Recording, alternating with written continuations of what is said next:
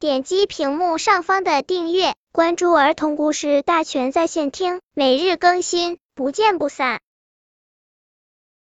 本片故事的名字是《真正的原谅》。河马大尼最好的朋友叫小尼，他们有许多共同的爱好，比如他们都喜欢钓鱼，都喜欢坐在河边看夕阳，都喜欢喝鱼汤。吃核桃点心。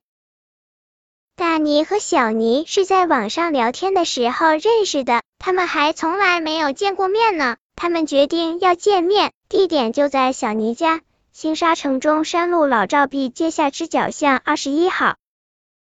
大尼住在郊外，进城的费不少时间。尽管他吃过午饭就出发了，但到新沙城的时候，天已经黑了，街灯都亮了。大尼下了车，又找了三个人打听，才终于找到老照壁街下支角巷。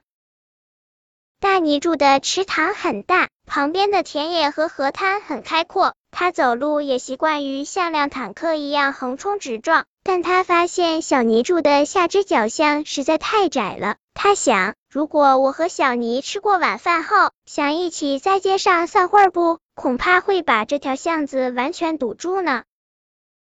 大尼在巷子里找了很久，却怎么也找不到二十一号小尼的家。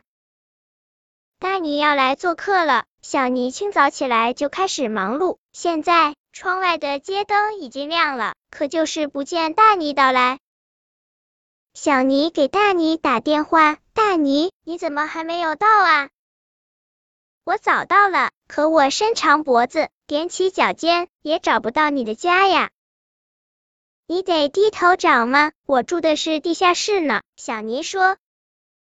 大尼便低下头找，在拐角处，果然看见了一个小小的门洞。转过拐角，还有一个小小的阳台，温暖的灯光从门洞和阳台透出来，里面的东西看不太清楚。大尼只得拿出一把放大镜来仔细看。他看见房间里点着蜡烛，桌上铺着整洁的桌布。摆着热气腾腾的鱼汤和核桃点心，一只小老鼠坐在餐桌旁边打电话，你看见了吗？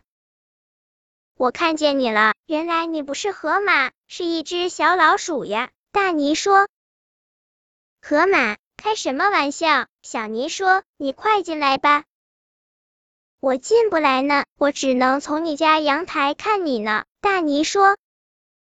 小尼立即走到阳台上。他看见阳台外面站着一个庞然大物，小尼惊叫起来：“你是大尼吗？大尼怎么是一只河马呀？我还以为是一只像我一样的小老鼠呢。”大尼和小尼隔着阳台交谈进餐，虽然鱼汤只够把大尼的大嘴浸湿，而核桃点心还不够塞大尼的牙缝，但大尼还是觉得这是他吃过的最好的鱼汤和点心。